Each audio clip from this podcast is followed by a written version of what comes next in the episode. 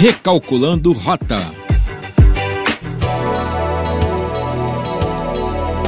E aí, pessoal? Meu nome é Gabriel Rodrigues e você está no Recalculando Rota, podcast que vai lhe ajudar a seguir na rota dos seus objetivos e ser alguém cada vez melhor. Hoje nós vamos falar de 8 milhas de persistência. Você se considera persistente? Sabemos que para atingir nossos objetivos precisamos persistir e sabemos ainda mais que persistir não é uma tarefa fácil. Por isso, nesse podcast, vamos lhe dar o caminho das pedras para conseguir criar condições que lhe permitam ser muito mais persistente. Primeira condição: tenha um propósito, necessidade ou problema bem definido. As pessoas às vezes falam: ah, não tenho um propósito. Meu amigo, você pode ter certeza que você tem uma necessidade ou um problema bem definido. Alguma coisa vai estar sempre te incomodando. Saber o que se quer é o primeiro passo e talvez o mais importante para alimentar a perseverança. Um motivo forte faz uma pessoa superar muitas dificuldades. 2. Desejo. É muito mais fácil se manter persistente quando se está atrás de um objetivo de desejo.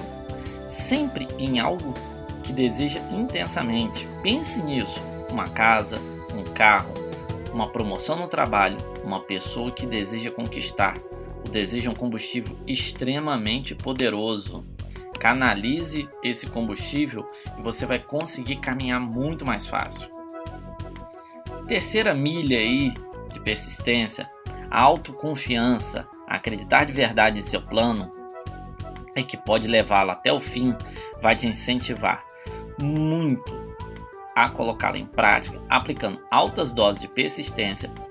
A autoconfiança pode ser alimentada pela autossugestão. Tudo aquilo que afirmamos em nossa mente consciente, em um dado momento, atravessa para nossa mente subconsciente.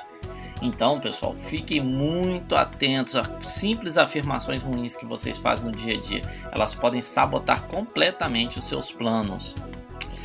Quarto, elabore planos bem definidos. Planos organizados, mesmo que possuam fragilidades e sejam até um pouco práticos, ajudam a fomentar a persistência.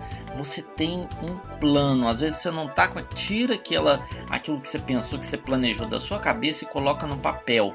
Mesmo que não seja um plano altamente elaborado, de grande qualidade, ele muitas das vezes ele vai ser passos e mais passos à frente de quem não fez plano nenhum. Quinto, obtenha conhecimento preciso.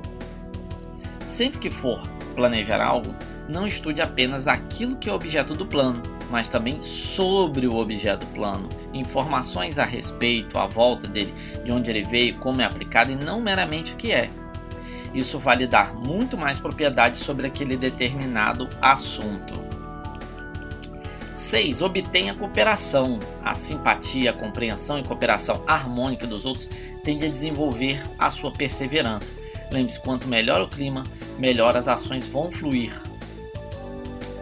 Sétimo, força de vontade. O hábito de concentrar o pensamento e construir os planos para um objetivo bem definido lhe permite ser mais perseverante. Porém, lembre-se que a força de vontade é uma bateria. Quanto mais você utilizar a mesma, menos força de vontade você vai ter. As pessoas de maior força de vontade não são as que a desperdiçam, as que usam, como comumente a gente acredita, ah, a força de vontade é um músculo, mas as que sabem gerenciar essa força de vontade. Se você gastar toda a sua força de vontade, você vai chegar lá, ah, desiste, não quero mais saber disso não. Então saiba andar um pouco mais devagar, não dê toda a sua energia, toda a sua força de vontade. E a oitava, crie hábitos. A persistência é resultado direto de quem? Dos hábitos. A sua mente começa a desenhar rotinas, criar gatilhos, instalar esses gatilhos e o que era feito de forma premeditada e pensada passa a ser natural. O medo, pior de todos os inimigos, pode ser derrotado por meio da repetição consciente e forçada de atos de coragem. Experimente, ficará surpreso ao descobrir que ele, o medo, é mais um produto da nossa imaginação do que algo real. E aí, gostou das dicas? Gostou de aprender como você pode ser mais persistente? Continue acompanhando os próximos podcasts. Se inscreva no Instagram no arroba Recalculando Rota. Se inscreva no canal do YouTube Recalculando Rota. Um abraço e até o próximo podcast. Valeu, pessoal!